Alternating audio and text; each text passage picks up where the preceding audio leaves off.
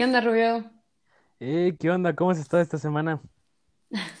Vuelta loca, pero bien. ¿Tú? Uf, y que lo digas, eh, yo también he estado ah, vuelto loco de aquí para allá, haciendo todo y sin medida, así como la canción de José José, pero pues ya estamos aquí, ¿no? En esta cuarta edición ya de nuestro super podcast, que la verdad me está gustando muchísimo y espero que todos los que los escuchen también les guste mucho. Y sí, este episodio la verdad va a estar muy, muy bueno. Algo para relajarnos después de todo lo que ha pasado en estas últimas semanas, ¿no? Y después de la intensidad del capítulo anterior, hay que tener un equilibrio en estas cosas. Sí, pues sí, creo que es lo que toca. Y sí, pero bueno, entonces ya, comenzando con nuestro podcast, después de saludarlos a todos ustedes, eh, vamos a comenzar, como siempre, con nuestra anécdota de la semana. No sé si te gustaría comenzar esta vez. Pues, ay, te contaré. Esta semana me pasó un debate que justamente fue contigo y que creo que es, pues ahora sí un poco tonto, pero muy cierto, ya no lo puedo dejar de ver. Ajá. El aquí presente hizo el comentario de que Sam Smith, el cantante reconocido con todos los Grammys que se merece, que se parece al globo de Phineas y Ferb. Si no están relacionados o familiarizados con la serie, no van a saber quién es, pero, o sea, literal es un globo con una cara humana, que al parecer era genérica. Pero no sé por qué el aquí presente hizo la comparación y ya no lo puedo dejar de ver. Es muy cierto, es muy cierto. Ese globo es idéntico a Sam Smith. O sea, si no, si no lo han visto, búsquenlo así literalmente en internet. Así, comparación del globo de Phineas y Ferb con Sam Smith. Y van a ver que tengo la razón, está igualito. O sea, es que aparte no entiendo por qué se parece tanto. O sea, primero, la voz de Sam Smith y la de Adele al parecer eran la misma, y luego que no, y luego que la pones en lento y que ahí ya sale. Pero resulta que salen Phineas y Ferb también. O sea, ¿qué no ha hecho este hombre? Bueno, es que también, o sea, Sam Smith puede hacer lo que quiera y va a ser fantástico haciéndolo. Ay, Entonces, claro. que haga lo que quiera. Sí, pues sí, aparecer como un globo. ¿Por qué no? ¿A ti qué te pasó esta semana? A mí, la verdad es que está, está raro, está raro. O sea, yo nunca he sido una persona de videojuegos, tengo que decirlo. O sea, más allá de Guitar Hero y de Mario Kart, no, nunca había jugado realmente videojuegos como, como para que me gustara. Pero esta cuarentena, pues realmente no tengo mucho que hacer. O sea, hago tarea, hago de todo, como siempre, pero llega un punto en el que simplemente estás tirada en el suelo sin nada que hacer. Entonces, pues decidí comenzar a jugar un poquito de videojuegos, ¿no? Y me gustó. De hecho, me gustó bastante estar como muy metido en, la en esta historia y la verdad es que hay videojuegos muy, muy buenos. Yo creo que el que más me ha gustado ahorita es Halo Reach. Yo creo que todos los que eran gamers me van a decir, obvio, es un super juego y sí, es un excelente juego. Pero mi anécdota de la semana tiene que ver con ellos y es otro sueño. Ya creo que están un poco familiarizados con mis sueños un poco extraños. todos tus sueños son bien raros. Sí, bueno, de hecho es algo muy científico de por qué soñamos tanto en cuarentena, pero si quieres eso lo discutimos en otro podcast o en otro momento o cuando sea, porque no tengo aquí los datos justamente. Entonces les cuento mi sueño, que era que estaba en un videojuego. Bien curioso, era un videojuego que tomaba lugar en el Lux, en mi escuela. Entonces estaba en el Lux y yo no era el que jugaba, sino que yo era como uno de los jefes del videojuego y los jugadores llegaban a mí pero yo era el jefe así súper difícil de pasar que nadie puede vencer y que obviamente todos se quedan ahí trabados como dos meses antes de vencerme. Entonces pues yo me sentía bien chido, ¿no? Así llegaban y de, haha, you shall not pass. Entonces era, era como muy divertido ser el jefe, estar como de ese otro lado. Y no, y no sé por qué, la verdad es que estuvo bien, bien extraño, pero fue un sueño en el que yo era el videojuego. ¿Cómo? O sea, fue como una falla en la Matrix, ¿sabes? O era la Matrix o no sé qué rayos estaba pasando. Pero yo, o sea, yo te digo, yo era el jefe del videojuego y tenían que vencerme. Yo no me podía mover más allá de lo que el videojuego quería que hiciera. Y siempre tenía los mismos diálogos y los mismos movimientos y todo. Entonces estuvo, estuvo muy, muy raro, pero me gustó, me gustó. Eso no fue una falla en la Matrix, tú eras la Matrix. Sí, o una falla en mí, espero que no sea eso. Ah, esperemos que no. Uy, sí. ¿Qué cosas de la vida con mis sueños? Si quieren, en estas encuestas de esta semana, cuéntenos cuáles han sido sus sueños más raros de cuarentena y también cuéntenos si quieren que hagamos un capítulo especial sobre sueños de cuarentena, porque definitivamente hay muchos que nos gustaría escuchar y hay mucho de lo que podemos hablar sobre esto. Y sí, comenten dentro de la sección de Instagram si les gustaría escucharlo y cuál ha sido el sueño más raro, porque, o sea, uh, tiene sueños raros, pero creo que ustedes tendrían unos mejores. Entonces veamos qué sale de ahí. Hey, no subestimes mis sueños raros. Todavía se pueden hacer más raros. Está bien, vamos a ver qué tan raro se vuelve esto.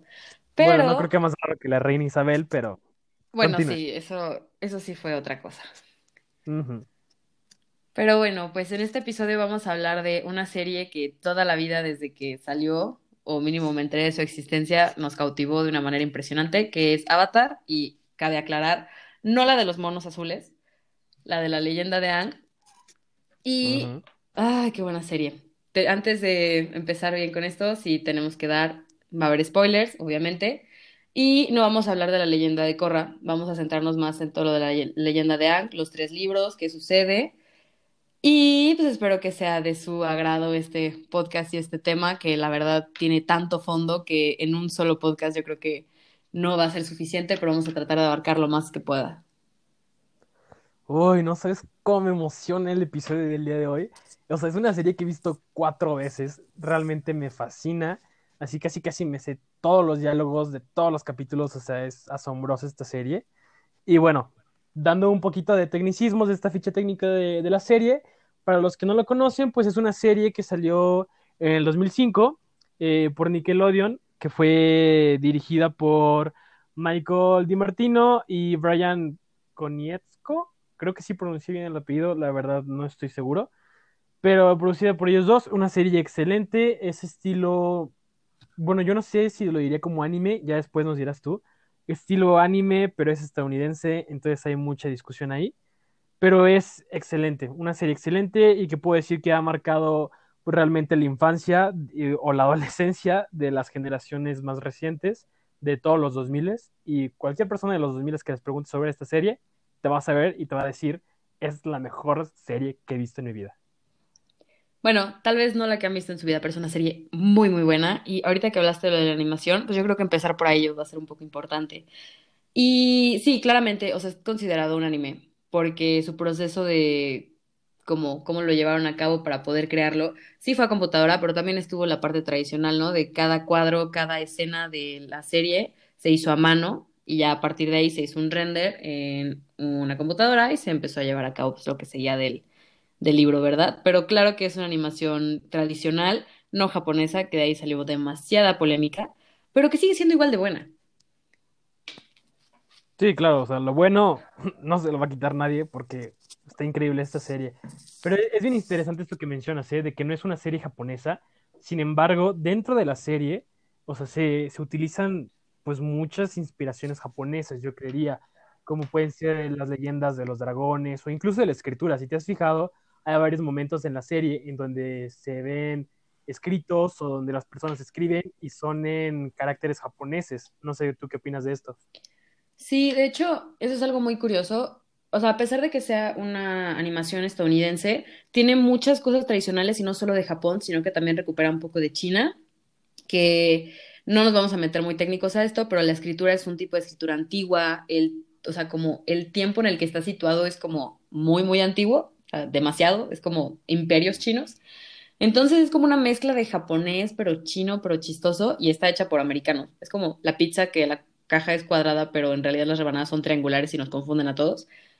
Es, Sí. es ese sentido, es el mismo sentido. Y además de la animación, pues también está la música, que sigue siendo tradicional, sigue siendo tradicional china con instrumentos que están desde hace, ahora sí, milenios, y que le dan ese como, dram- esa drama al, a la serie y la hace como muy divertida.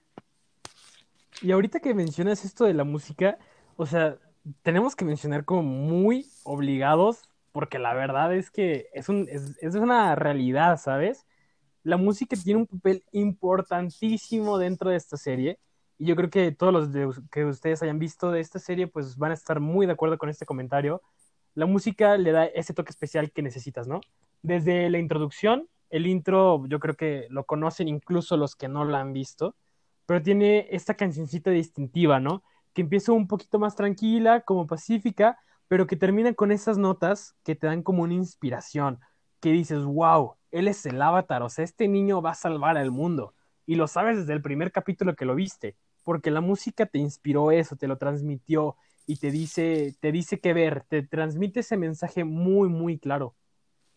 Sí, en eso sí. Además, o sea, el 90% de toda la duración de todos los episodios tienen música. Y claro que la música va acorde a la historia, va dependiendo qué vaya pasando, en qué lugar están, si están en una pelea, si están relajándose, pero sí le da ese toque que te atrapa desde el primer segundo y te quedas súper picado por todo, cómo se ve, qué está pasando, qué van diciendo, cómo se escucha, y que ahora sí, la animación y la, la música es una chulada en esta serie, es de las mejores cosas o características que tiene. No sé qué piensas al respecto. No, claro, o sea, si me lo preguntas a mí, la música que tiene es la mejor. Y no nada más la que tiene de fondo, que como dices, lo tiene en el 90% de las escenas, ¿no? O sea, una parte donde lo ubico perfectamente es cuando Azula le lanza el rayo a Ang en el final de la, del, libro, del libro de la Tierra. este, y cambia de esta música que también es muy característica de cuando entra en estado avatar, ¿no? como se pone un poquito más tensa, se pone como poderosa la música, realmente sientes el poder del estado avatar. Y cuando le lanza el rayo y ves que, o sea, que mata a Ang, es como, como muy, no sé, la música cambia, simplemente cambia y te da esa sensación incluso de terror, de decir, no manches, o sea, ¿sí se murió? ¿No se murió? ¿Qué pasó? ¿Qué está pasando? ¿Perdimos? O sea, ¿perdieron los, los buenos? Perdimos. Sí, bueno, es que todo el mundo ya era parte del equipo Avatar. Claro, eso, eso sí. Es una serie que desde el primer momento te invita y te lo sientes como parte de. Es muy, muy buena. Y creo que es la razón por la que la puedes ver cinco horas seguidas y ni te enteras. Uf, yo, claro, toda la noche de repente ya estás bien desvelado. O sea, ya es el día siguiente y te dicen, ah, te levantaste temprano. Y tú así como de, ay, no me dormí. Ajá, así como de, no, ni siquiera me dormí, pero gracias. Ajá. Y como te decía también, o sea, la música no nada más es de fondo a veces también tiene estas partes donde los mismos personajes se involucran con la música. O sea, yo creo que el momento más este, característico de esto que estoy diciendo, y además de ser eso, es un momento muy desgarrador, muy emotivo y que, pues en lo personal, me ha sacado una lagrimita al menos, y siempre que lo recuerdo se me pone la piel de gallina, ¿no? Es este momento en un episodio igual del libro de la Tierra que se llama Tales of Basing Se, y sobre todo es en la historia del tío Airo. Al final, cuando hace el altar para, para su hijo que murió, para Luteng, y canta una canción que se llama Hojas de Vid. O sea, es, es, tristísimo, es tristísimo ese momento. O sea, desgarrador. O sea, simplemente no sabes qué está pasando, o más bien sabes mucho qué está pasando, y por eso es que te duele, igual que le duele el tío Airo. Porque además es un personaje muy querido en la serie. No, y ni empieces, porque te lo juro que el Tiairo es, o sea, es un guía espiritual, pero es una persona que es súper divertida y todavía te regaña, pero es como Santa Claus. Es padrísimo ese hombre, es de los mejores personajes.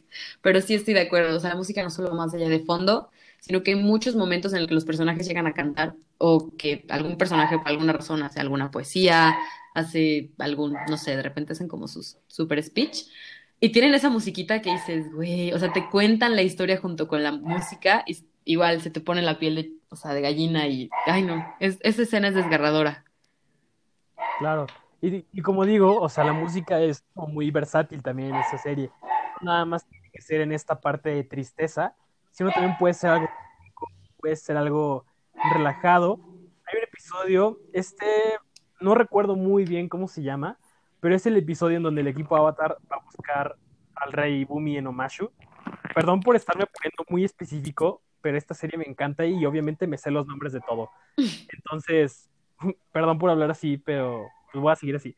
Este, van a buscar al rey Bumi Omashu para que le enseñe tierra contra Lang, ¿no? Ajá. Y en el camino se encuentran con unos nómadas que realmente les puedes decir hippies porque pues es como nuestra interpretación de una persona hippie en la actualidad, ¿no? Son nómadas que van realmente por la vida bailando, intentando, improvisando y lo que sienten y, y relajándose, ¿no? Y tienen esta cancioncita que no la voy a cantar porque no canto muy bien, pero que a mí me fascina, o sea, porque me hace sentir como muchísima paz, ¿no? Muchísima tranquilidad y digo así como de wow, o sea, esto, esto transmite ese estilo de vida que tienen los nómadas de tanta paz. Sí, sé qué episodio estás diciendo y claro, es, es que toda la serie es buenísima. Si no la has visto, por favor, vela y lamento todos los spoilers que hemos dado. Pero esa escena en específico es padrísima porque no solo cuenta la historia de algo que ya pasó, sino que sigue aplicando para el presente y es una joya. Esa, esa escena, ese capítulo es buenísimo para entender qué está sucediendo más que nada pues, con todo, aunque sea de relleno. Que esa es otra cosa que tiene la serie. Todas las, o sea, los episodios de relleno no son como tal de relleno, sino que te sirven para entender a los personajes. Entonces, no lo sé, eso sí es algo que agradezco tanto en esta serie. Y además, el relleno es bueno. O sea, los capítulos que, que son de relleno, dices, no manches, o sea, ponlo otra vez, me encantó. Sí, la verdad están, o sea, creo que es una serie que nunca pierde la calidad, no importa si sea, o sea, la historia, cómo va pasando la trama, o si es una, o sea, es una tontería, es de relleno, pero te sigues emocionando y es buenísimo, es, ay, qué, qué hermosa serie. Claro, por ejemplo, en el capítulo de, de los actores de la isla Ember, creo que sí se llama así, que es cuando hacen la, la obra de teatro de toda la historia, ¿no? O sea, de todo lo que hemos visto del equipo Avatar y de cómo se ha desarrollado. Prácticamente es un resumen de la serie hasta el momento actual y no se ve nada nuevo. No ves absolutamente nada que no hayas visto ya y aún así te fascina. Y sí, es uno de los mejores capítulos que tiene la serie, porque además es del tercer libro y el tercer libro, déjenme decirles que es el mejor de principio a fin y quien no piense así, vea otra vez la serie para que se dé cuenta de que es verdad. Y sí, aparte ese capítulo es muy muy bueno porque es una parodia. Incluso, o sea, yo creo que las personas que estaban escribiendo el guion se estaban burlando de sí mismos porque toda esa, todo ese capítulo es una parodia de todo lo que ha pasado y aún así dices, va, lo sigo amando, es padrísimo, te, te ríes muchísimo con eso. Y pues que ahora sí, o sea, demuestra cómo son los personajes, ¿no? Cómo es Anne, cómo es Zuko, que cambió desde el inicio de todo, que lo odiamos y era horrible porque tenía como su colita rara y estaba calvo, al final de la serie que está guapísimo y tiene su cabello y sonríe y te hace feliz. Entonces, ay no. Y todos lo amamos. Y sí. Sí, de repente nada más te falta un hombre como Zuko en tu vida para seguir viviendo. Bueno. Sí. Pero bueno, ahorita que, que lo sacaste tema, neta, tengo que hablar de él porque es mi personaje, o sea, no sé si favorito o igual de favorito que el Jairo, pero tengo que hablar de Zuko porque, no, es impresionante, me impresiona muchísimo su historia. Y sí, o sea, creo que Zuko es, bueno, tú nos dirás mucho mejor que yo, pero para mi perspectiva de todo lo que he visto de la serie, es el que más cambia y el que más te sorprende, porque literal pasas de odiarlo a muerte a amarlo y así como yo daré la vida por ti, Zuko. Ujú. Y bueno, antes de comenzar a decir todo lo que tengo que decir de Zuko, pues es muy importante que les diga, si no han visto la serie, si no la han terminado en este momento, eh, sería bueno que dejaran de escuchar este podcast, aunque a mí me gustaría que lo siguieran escuchando. Yo les recomendaría primero vean la serie y después escuchen este podcast porque esto definitivamente vamos a hacer como todos los spoilers que se pueden hacer. Entonces, si no han visto la serie o no la han terminado, primero háganlo y luego regresen aquí. Y si ahorita les está gustando, cuando lo hayan hecho, les va a gustar mil veces más, se los aseguro. Pero bueno, continuando con el príncipe Zuko, ¿no? Digo, vamos a empezar desde el principio. Y no desde el principio de la serie, sino desde el principio de Zuko, cuando él era niño. O sea, cuando él era niño, y primero, ay, bueno, es que nos vamos a meter a tanto porque su historia es tan buena y tan grande. O sea, primero que su mamá se sacrifica por él, ¿no? O sea, no literal de que se muere, sino de que su mamá mata al Señor del Fuego Zulon para que se quede, o sea, el papá de Zuko y el papá de Zuko no mate a Zuko. Medio confuso, pero si vieron la serie, entendieron todo lo que dije. Entonces, o sea, desde esa experiencia muy traumática, porque realmente Zuko nada más tenía una conexión fuerte con su mamá, que se sentía que lo entendiera, porque pues, podemos ver que el Señor del Fuego, Sai y Azula, pues son dos personas muy violentas y muy manipuladoras. Entonces, el Zuko de ese entonces no tiene una relación con ellos. Y pues esa experiencia de que su mamá se sacrificara por él y fuera desterrada de la Nación del Fuego para salvarlo, de ahí, pues ya, muy fuerte para él.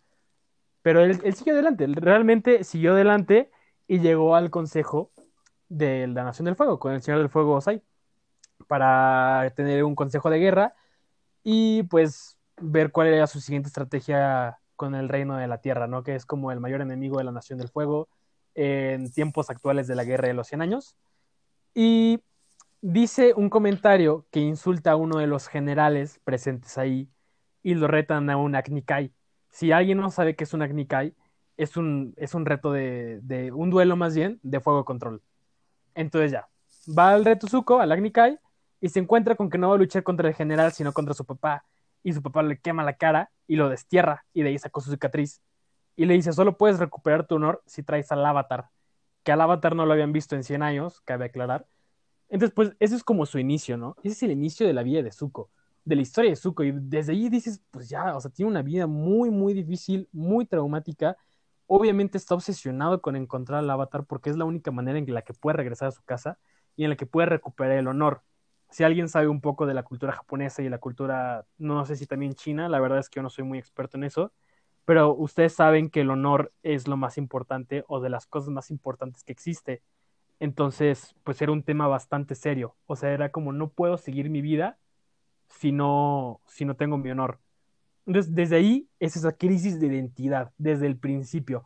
No saber quién es porque no tiene un lugar fijo donde estar, no tiene un lugar al que llamar hogar. Y desde ahí es muy, muy difícil la historia de Zuko. Y pues obviamente se va desarrollando, ¿no? Se va desarrollando en estas historias de, de querer atrapar el avatar, de lo atrapa pero se le escapa, de alguien más lo atrapa y él le ayuda a escaparse al avatar. Entonces, pues desde ahí entra una crisis durísima en Zuko. Y, y, pues la vemos evolucionar a través de los tres libros, ¿no? En cada libro se va haciendo diferente la crisis que tiene Zuko hasta llegar a la que es la mejor, este, ¿cómo decirlo? Como, mmm, pues no sé, como ese cambio de villano a héroe, el mejor que ha existido en alguna y serie. sí, creo que no hay más que decir a todo eso, o sea, Zuko es un personaje que desde el principio te enseñan sus heridas, literal, porque la tiene en la cara. Y, o sea, de ahí va evolucionando a ser un personaje que ni siquiera que te caiga gordo, sino que él solito se va dando cuenta de todo lo que le va pasando y va diciendo, ok, no. Y eso es algo que reconocemos mucho, ni siquiera solo nosotros, sino muchas otras personas del fandom, es que Zuko nunca perdió esa identidad de justicia, nunca fue injusto, fue ambicioso, violento, lo que quieran, pero nunca fue injusto. Entonces, que además de que fue muy herido y muy golpeado, no perdió ciertos ideales que hasta el final son los que más se notan. Entonces sí creo que es un personaje que vale la pena tener una mención así única, porque es la mejor transición de un villano a un amigo, literalmente, del protagonista, que, o sea, va a durar años, literalmente. Uh Y déjame decir que, bueno, do, voy a decir dos últimas cosas de Zuko para que esto no sea un capítulo de Zuko. Pero, miren, la primera cosa es que tengo una relación amor-odio con Zuko, ¿no? o sea, como en el transcurso de la serie. Al principio, obviamente, lo odio. Luego, en la segunda temporada en el Libro de la Tierra, como que me empieza a caer muy bien, porque ya va teniendo como esta crisis de identidad en la que se vuelve a replantear cómo debe actuar. Y llega un punto en donde el tío Aero, justamente, un crack, le dice, estás en una encrucijada y tienes que decidir qué quieres, si vas a dejar al avatar, o si, o sea, si vas a dejar al avatar libre y que haga lo suyo, o si vas a regresar a tu yo antiguo, ¿no? Y eso durísimo. Y Zuko regresa, o más bien Zuko decide ser bueno. Y al final, o sea, en esos capítulos finales del libro de la Tierra ya es bueno y te cae bien porque es una persona muy agradable. Incluso tiene una cita. O sea, dices, jamás te imaginaste a Zuko teniendo una cita con Digo, alguien. cabe, cabe aclarar que se quitó como luego- su chongo ese real, que al final, o sea, no por ofender a la cultura, que sé que en esa cultura es como superioridad, pero hay que decirlo, o sea, con ese chongo no se veía bien. Entonces ya cuando se corta el cabello, llegan a Basingse y como que empieza a tener ese corte extraño que de repente dices, ah, se le ve bien. Conseguir una cita para él nunca fue difícil. No, para nada, pero bueno, siendo un maestro fuego en el reino de la tierra, Ah, eso vez un sí. poco. Pero bueno. Y luego, Zuko traiciona al tío Airo. No, ahí, no, fue mi momento de más odio. Yo ya no lo iba a perdonar. O sea, yo ya no podía perdonar a Zuko después de traicionar al tío Airo. Yo decía, es que ¿cómo es posible? O sea, la regó. Y además traicionó al tío Airo para irse con Azula. Y yo así como, no, puede ser, Zuko, todo lo que habías aprendido y te vas por allá. Esa, esa yo, fue su "Ah, relación ah". tóxica. Pero bueno, luego. Sí, totalmente. Y luego se redimió muchísimo mejor. Y además se enfrentó al Señor del Fuego Sai. Y yo creo que la- mi frase favorita de Zuko es esta parte en donde le dice el Señor del Fuego: Yo no te derroto ahorita, porque no es mi papel derrotarte, porque si lo hiciera, esta guerra acabaría con un hijo matando a su padre y provocaría más violencia. El avatar va a ser el que te derrote y yo voy a ayudar al avatar a derrotarte. ¿Ves? Les dije que me sé los diálogos de memoria, es que me encanta, o sea, me Alguien, encanta. por favor, si está viendo la serie, díganos si esto es verdad y si literal cada palabra es la misma, porque estoy muy segura que este hombre que está traumado No. con la serie, claro que lo podría recitar de derecho al revés. Tal vez no literal, pero estoy seguro de que fue algo muy, muy cercano. Suena justo, pues. E igual manera, o sea, yo creo que también está esta parte de, o sea, es que el tío Airo, por Dios. O sea, claro que mencionamos a Zuko, pero junto a Mm. Zuko, literal, toda la película, bueno, no toda la película. Tres cuartos de la serie estuvo Airo. Y es un personaje, o sea, además de sabio, es tan inocente. Hay un punto en el que incluso te cae gordo porque es así como de ya, tío, por favor. O sea, es el tío que de repente te incomoda en las juntas y en como en las cenas, pero que sabe tanto. O sea, es, es la persona más intelectual de toda la serie, incluso más allá de Ang. Ya tiene 112 años. Que, o sea, se puede cachetear a todos tomándose una taza de té. Y todos van a decir, sí. Claro, o sea, el dragón de, de Occidente, o sea, ese hombre era Claro, lo mejor aparte, del o sea, mundo. todos lo ven y dicen, ay, como que está indefenso. Y no, les pone una, una paliza a todos los del Reino de la Tierra con cinco segundos y estaba amarrado. O sea, que alguien me explique, por favor, es el mejor personaje de la serie, o si no es que de los mejores, porque, ay, es hermoso ese señor. No, y además, o sea, tiene mil frases que no me voy a poner a decir porque sería otros 20 minutos de mí hablando todas las frases de los capítulos. Pero el tío tiene tantas frases como súper sabias, súper inteligentes y que te llegan. O sea, cuando estás viendo la serie, uno piensa que es una serie nada más para entretenerse y si está divertido. Y luego te das cuenta de que aprendes, o sea, de que aprendes mil cosas y que aunque la hayas visto cuatro veces o mil veces, cada vez que la veas otra vez vas a aprender nuevas cosas del tío Airo, porque el tío Airo es como, o sea, mínimo para mí, pero también debería ser para ustedes, es como mi meta. O sea, si en algún punto de la vida digo, alguien me dice, eres igual de sabio que el tío Airo, además de que les voy a decir, no, no es cierto, es imposible, les voy a decir, así como, Gracias, no manches, gracias, o sea, es el mejor. Ay, sí, yo creo que, o sea, es un personaje que, o sea, es que sí, la verdad es una utopía, porque es, o sea, súper fuerte, pero súper inocente y súper humano, pero a la vez no pierde su camino y nunca cuestiona a Zuko, o sea, en todo lo que hizo, nunca lo cuestiona, incluso cuando lo traicionó, y eso déjenme decirles, es una, es un punto que nunca se lo vamos a perdonar a Zuko, bueno, tal vez, pero que, o sea, Mm. él, o sea, él mismo dice, no lo voy a citar porque no estoy muy segura, pero él le dice, yo no estoy enojado, estoy triste porque creí que habías perdido el camino. O sea, el hombre nunca se enojó que lo traicionaron literalmente enfrente y lo mandó a la cárcel como por meses, sino que, o sea, estaba más preocupado por su sobrino y, ay, es que señor es puro amor, es sabiduría y amor, no hay más para describir al tío Airo.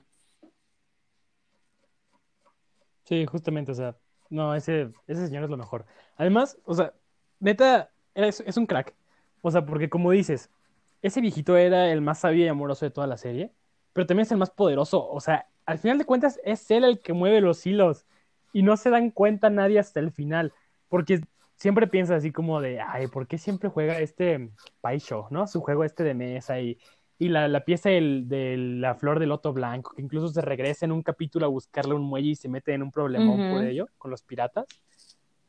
Y al final te das cuenta de que la Orden del Loto Blanco, o sea, es esta organización de viejitos, de los maestros más poderosos de todo el mundo, que salvaron al mundo porque recuperaron Basing C del rey de, de la Nación del Fuego y realmente fueron ellos, pues también un- una parte súper importante para ganar la Claro, guerra. incluso, o sea, yo estoy volviendo a ver la serie y cada vez que mencionan el loto blanco, te lo juro, nunca había visto tantas referencias hasta que la volví a ver y dije, no, o sea, entendí todo otra vez. Si ya viste la serie y solo la has visto una vez, vuélvela a ver porque se te ilumina otra vez la vida. Es como cuando el león tortuga toca a Aang y como todo se ilumina, así.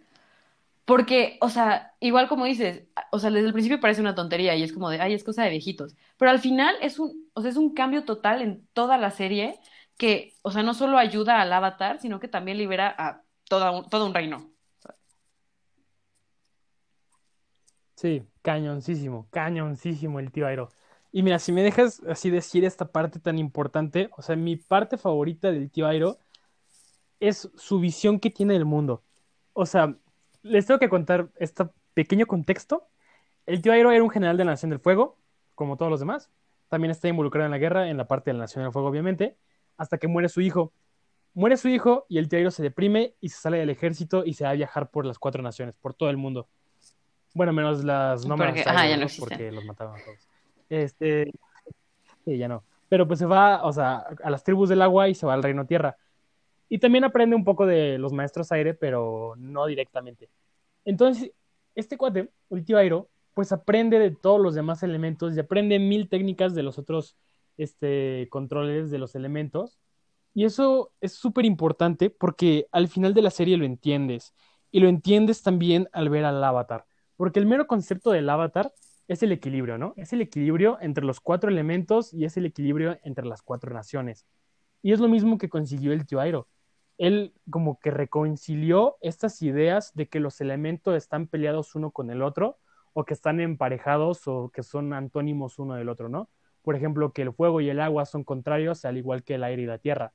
Y Airo dice, no, no es cierto. O sea, puede que sean, que estén separados, o sea, como de un extremo al otro, pero nunca, nunca van a ser como contrarios, o sea, y nunca van a estar desligados uno del otro. Y esta relación que él tuvo, pues es lo que el avatar debería aprender, que pues también hay que admitirlo, aunque es un niño de 12 años y no aprendió eso en toda la serie, pero lo más probable es que lo haya aprendido después del tío Airo. Está chido, está bien. Pero pues el tío Airo ya lo sabía, ¿no? O sea, el tío Airo, o sea, wow, con ese hombre es un avatar sin Y ser sí, avatar. creo que no hay más forma de describirlo, porque literalmente es el equilibrio no solo de la serie, sino de los protagonistas. Y que tienes razón, o sea, hay muchas técnicas, si te fijas, Zuko entrena, o sea, Zuko fue entrenado por Airo. Y Zuko al momento de pelear, pelea con movimientos de otras tribus, tri- o sea, movimientos de agua, de aire, que no tendría nada que ver con los del fuego. Pero eso es porque Airo se los enseñó. O sea, Airo tomó no solo técnicas y conocimientos, sino que una esencia de cierto el- elemento y lo metió a su propio elemento y se lo enseñó a su sobrino sin que su sobrino supiera. Entonces, creo que por eso también es, este Zuko es un personaje que sobrevive casi casi que a todo, porque sabe cómo funciona lo demás, sabe cómo funciona la tierra, el agua, el aire y obviamente el fuego. Entonces, no que lo estaba preparando para que fuera un avatar, pero sí lo estaba preparando para lo que se podía enfrentar y que al final Zuko se lo pasa a. Entonces, es como esta cadena de sabiduría que todo empezó por un señor que amamos con todo nuestro ser, por si no ha quedado claro. Y sabes que es bien importante también esto que acabas de decir, de saber de dónde viene cada elemento, ¿no? O sea, ya los que vieron la serie saben que cada elemento viene de algún animal, o en el caso del agua, de la luna, ¿no? Ya de la tierra, de los tejones topo, y del aire viene de los bisontes voladores, y del fuego viene de los dragones. Y este, hay un episodio también en donde Zuko y Yang aprenden fuego control de los dragones, y eso me parece bien, bien importante, porque desmienten todo lo que creíamos del fuego control, ¿no? todo lo que nos habían dicho de que el fuego es destrucción, de que el fuego es odio, que viene de, de este enojo de ira interna y que se alimenta de eso. Pero ahí, en ese capítulo en específico, nos enseñaron muchísimo que el fuego no es, no es eso, sino que el fuego es vida, el fuego es movimiento y el, fue- el fuego es cambio, ¿no? Y nos dicen, el fuego representa el cambio en la vida y el cambio en la vida es una parte esencial de este ciclo. O sea, si no existe el cambio, te quedas igual y es como matarte. Hay una frase, de hecho no me acuerdo, no, no me puedo acordar en este momento quién la dijo. Eh, luego les digo si me acuerdo, pero dice, si quieres matar algo, déjalo quieto. Y yo creo que eso es como la mejor definición que existe del fuego, ¿no? No es odio, no es ira, no es destrucción, es cambio. Y el cambio no es malo ni bueno, el cambio es en sí. Gracias a todo lo que acabas de decir, acabo de tener una revelación que, uff, digo, no les puedo decir porque no me acuerdo del nombre de ese personaje y es casi casi que una deshonra, pero justo lo que acabas de mencionar es algo que se dice desde el libro 1 y no, no lo había retenido, no, no me había acordado. Y ahorita que la estoy volviendo a ver, justo acabo de terminar de ver ese episodio y es una revelación. Eso, eso se lo pongo en una historia de Instagram cuando tenga el nombre porque no puedo no mencionar el nombre. Pero ex- Creo que se llama no me acuerdo, creo que sí. De todas maneras, es en la primer parte, en el libro, Algo así. en el primer libro, perdón, como la mitad, casi terminándose, Aang encuentra a un deser- un- alguien que desierta del, del ejército del fuego. Que es así como el desertor y súper misterioso y nadie lo ha visto. Y se topa con él y, o sea, es una persona que sabe fuego, controla más no poder. Pero justo esa frase que dijiste es lo que él menciona, que si el fuego está vivo, si lo dejas quieto, quema, se, o sea, todo lo pierde. Y en ese capítulo, Ang se lo demuestra a un general que Ang nunca lo golpeó, nunca lo atacó, pero solo empezó a provocar al general y hizo que quemara todos sus barcos. Y que es esa parte de no tuviste control. O sea, te llamas o sea, que crees que tú tienes fuego control, pero en realidad nunca tuviste ningún control, solo haces fuego y ya. Y es como, uh, es lo mejor de, de ese episodio. Pero sí, en esta parte también debe haber un equilibrio de los elementos. Desde el capítulo 1 se, no, se explica, desde el intro, que Katara lo dice, que hay un equilibrio con la naturaleza y el humano, y que a pesar de que el avatar es como el puente de ambos, pues ahora sí que cualquiera lo puede dominar, como el tío Airo, como acabas de mencionar. Sí, sí, definitivo. Y sabes, es algo, ahorita que estamos hablando de esto, es algo de lo que más me gusta de... Ah, ya me acordé del nombre de este personaje. Perdón que me interrumpa así, pero me llegó ahorita. Se llama Jung Jung. Sí, ya, sí. Este, se llama Jung Jung.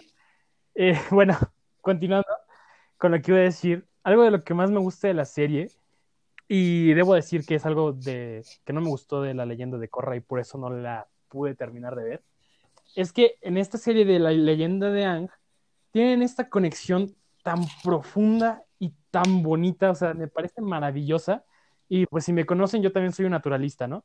Entonces, esta conexión que tienen con la naturaleza, con los elementos, con los animales, con todo, o sea, me parece fascinante. Sí, porque incluso, o sea, como estabas diciendo, cada elemento estaba ligado de alguna manera a algún animal. Y, o sea, la verdad no sé por qué el avatar es un humano si tienes todas las posibles opciones pero sí es este equilibrio no solo de naturaleza humano, sino que humano-espíritu, que se muestra en toda la serie, que ahora sí que lo natural y lo interior toman un sentido en la serie que es impresionante y que eso es algo que lamentablemente Corra no tuvo y lo perdió por la industrialización. Sí, o sea, no digo que Corra no tenga sus cosas, pero siendo de mis partes favoritas de la leyenda de Ang, obviamente no pude seguir viendo Korra. Pero como te digo, esta parte de la conexión, o sea, con la naturaleza y también con el mundo de los espíritus que mencionas es súper importante y es un mensaje que nos avienta, ¿no? Es, yo, es una crítica social muy, muy fuerte y, o sea, que, dicen, que nos dice esto, ¿no? Nos dice que no somos independientes, o sea, que nosotros como raza humana no actuamos siendo independientes o indiferentes a lo que pasa a nuestro alrededor sino que nuestras acciones tienen una consecuencia en lo que pasa.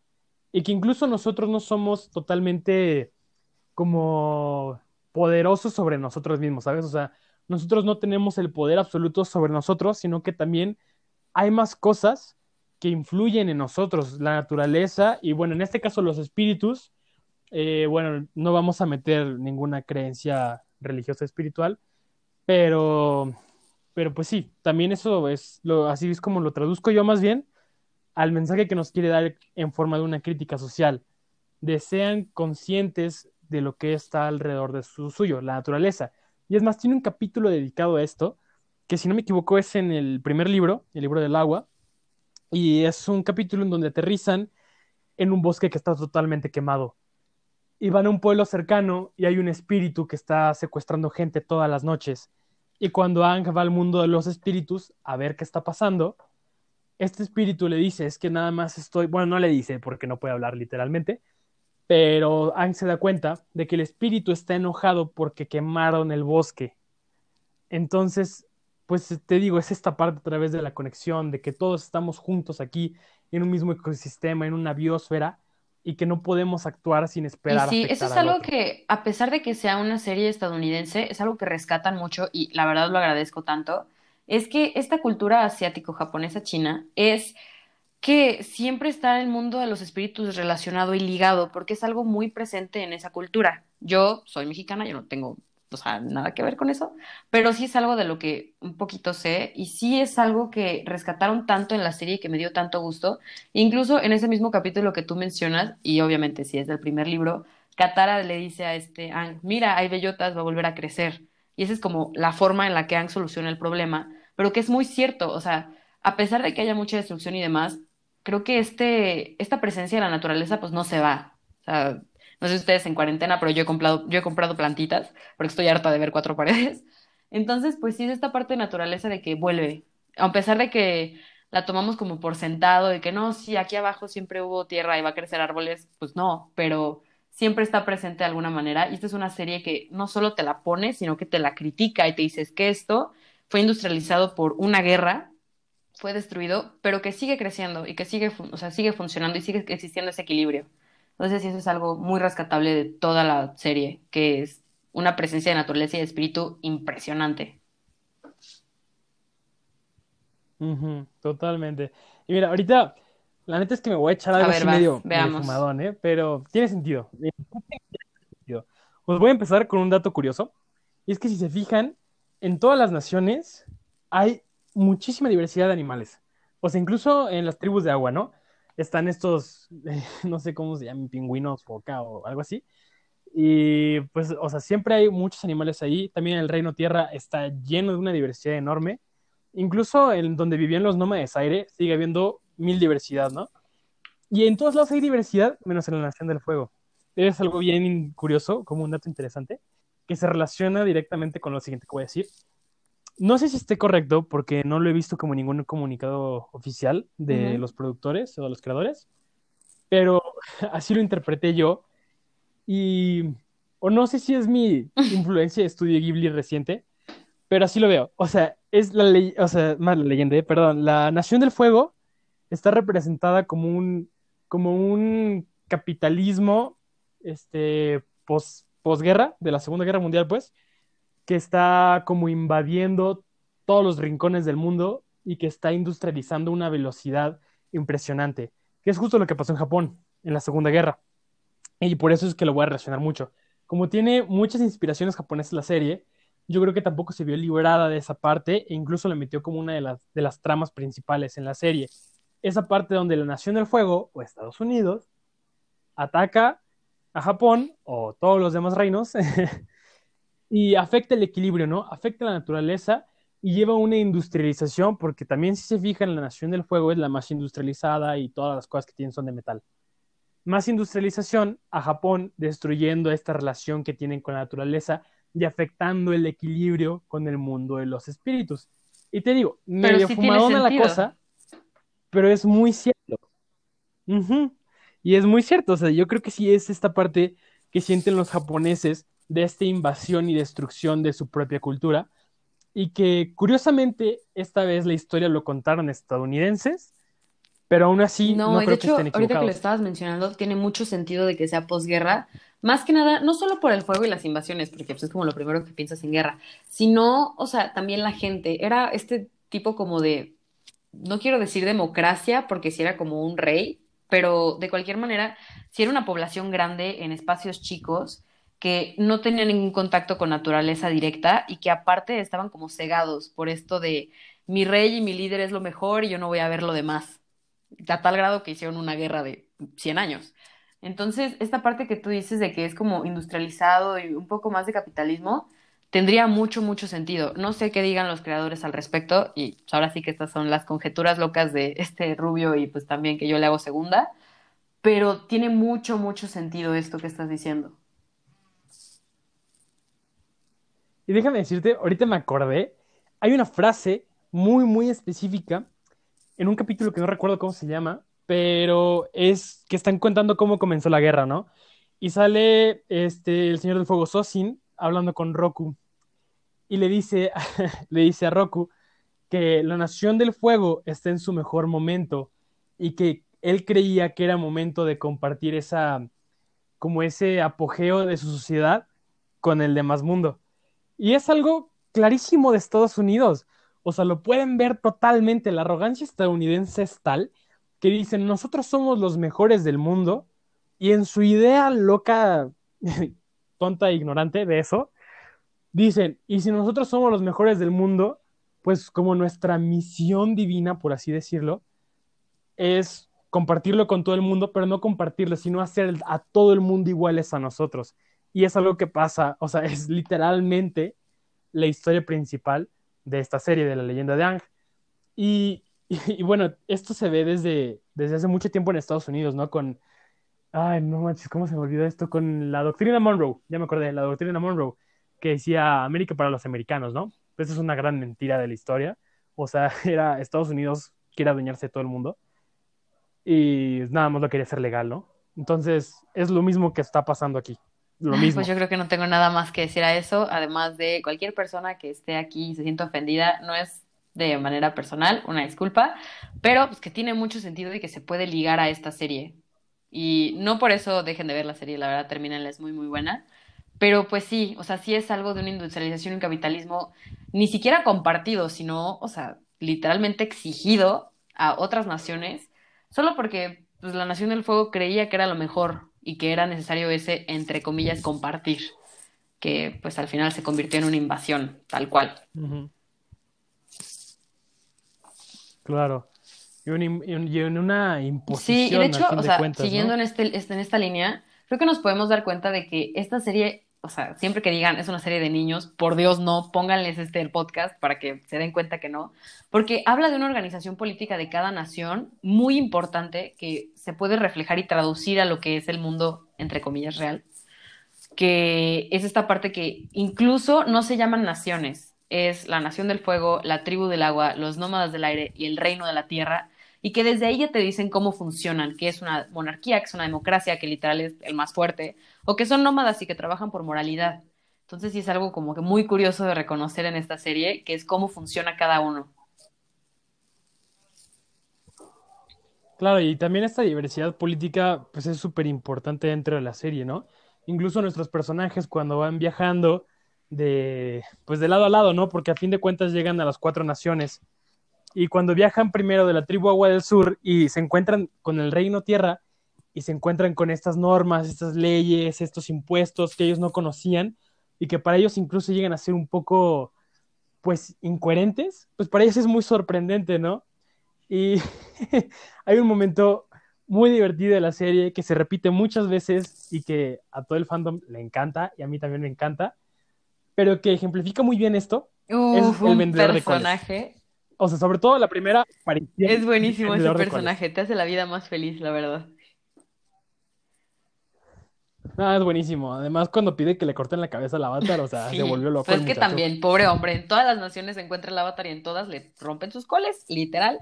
Se las tiran, se las lanzan, Ya todo le sé, pasa. pobrecito. Pero de hecho, Además, él siempre dice, ya me libré de estos muchachos destructivos y de repente, aparte, o sea, imagínate cuánto tiempo coles. tardó, o sea, de viajar de una nación a otra para que justo se encuentre el avatar cuando llegue el avatar. O sea, qué coraje, la verdad.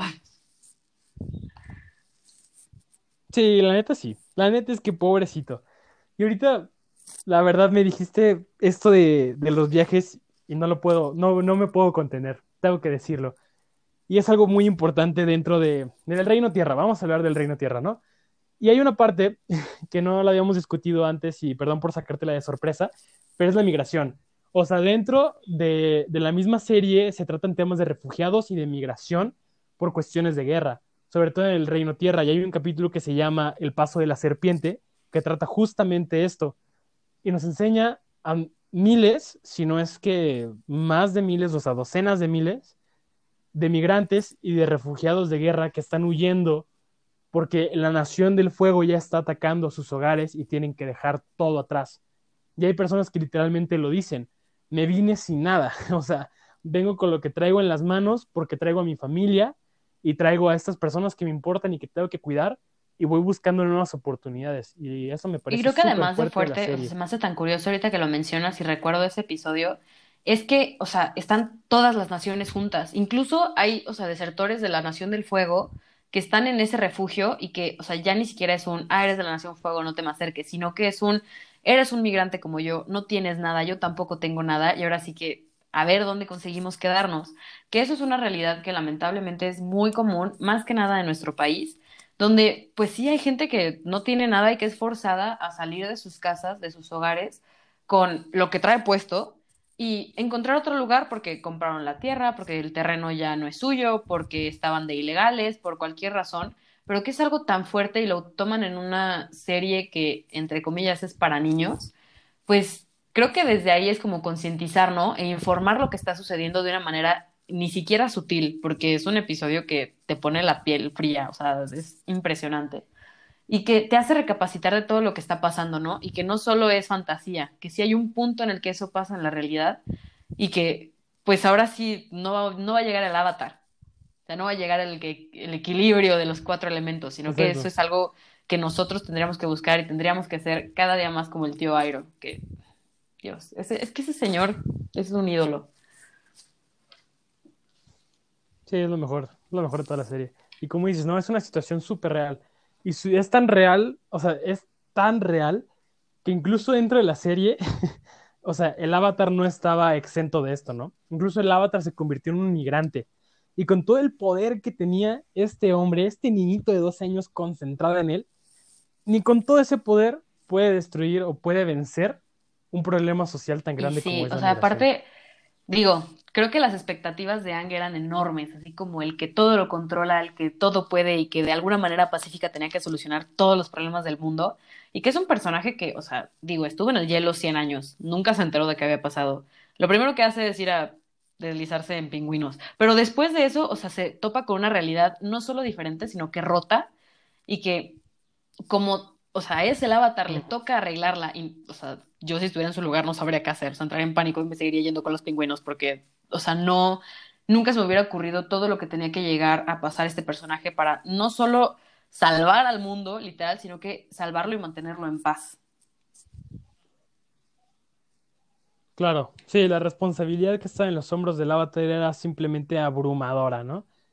Y bueno, pasando al otro tema, un, más bien un tema como conectado, ¿no? Esto que te estaba diciendo de los migrantes y las condiciones de los mismos, que son muy, muy fuertes y que voy a aprovechar para decirles que, que lo tomen esto como un mensaje para estar actuando en nuestra realidad, ¿no? ¿Qué podemos nosotros hacer para ayudar a estas situaciones, estas realidades migrantes que son muy fuertes? Pero bueno, ahora sí, continuando.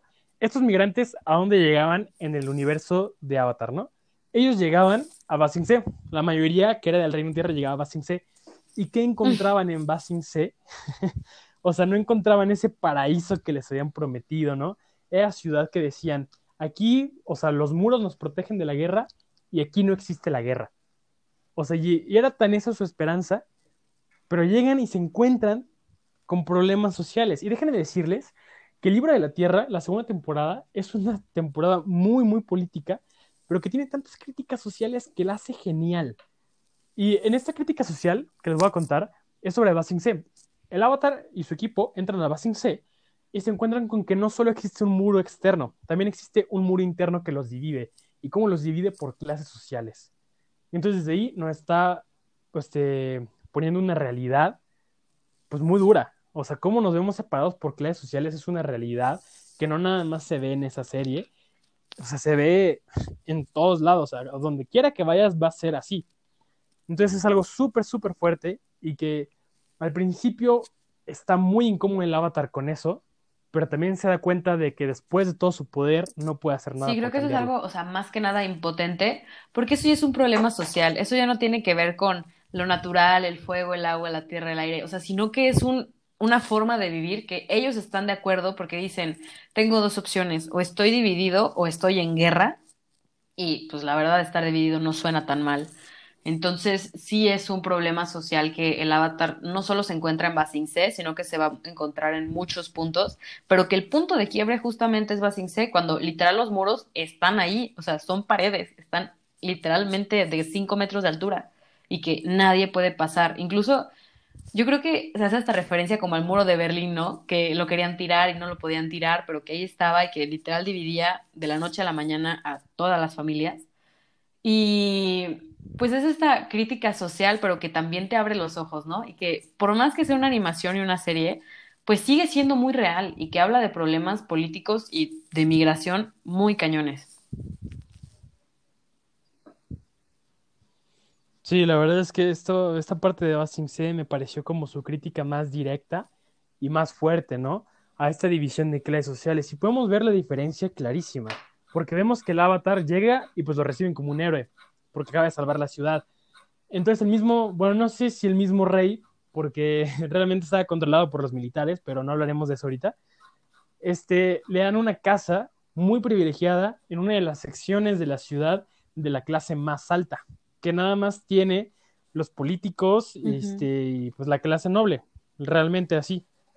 Y vemos cómo es su realidad viviendo ahí, que lo tratan tan bien, y luego vemos cómo es la realidad de Zuko y del tío Airo, que llegan como refugiados a la ciudad y que literalmente no tienen nada, o sea, que empiezan en cero. Y sí, o sea, pasaron de ser literal parte de la realeza a una persona que ni le importaba de dónde venía, era un, tiene dinero, tiene ciertos contactos, ¿no? Ah, entonces entra a esta clase obrera, que pues ya ni siquiera se preguntaron por su historia, sino que fue un, pues tú no tienes dinero y no tienes contactos, entonces no me sirves. Y los metieron a trabajar al té, literal, que el tío era feliz, pero que al final pues era eso, empezar de cero porque para Basing C no valían mucho. No, y bueno, déjame decir así como un paréntesis que probar los test del tío Aero Todos queremos. Pero ahora sí hablan, todo el mundo quiere eso. O sea, se ve genial ese té de jazmín. Aunque si es una hierbita que se encuentra así como en, en la naturaleza, no le hagan caso porque seguro es venenosa, ya lo vimos. O un té delicioso, hay una de las dos, ya depende de ustedes. Y pues sí, como dices, ¿no? Era muy fuerte como ver que se convertían en, en nadies.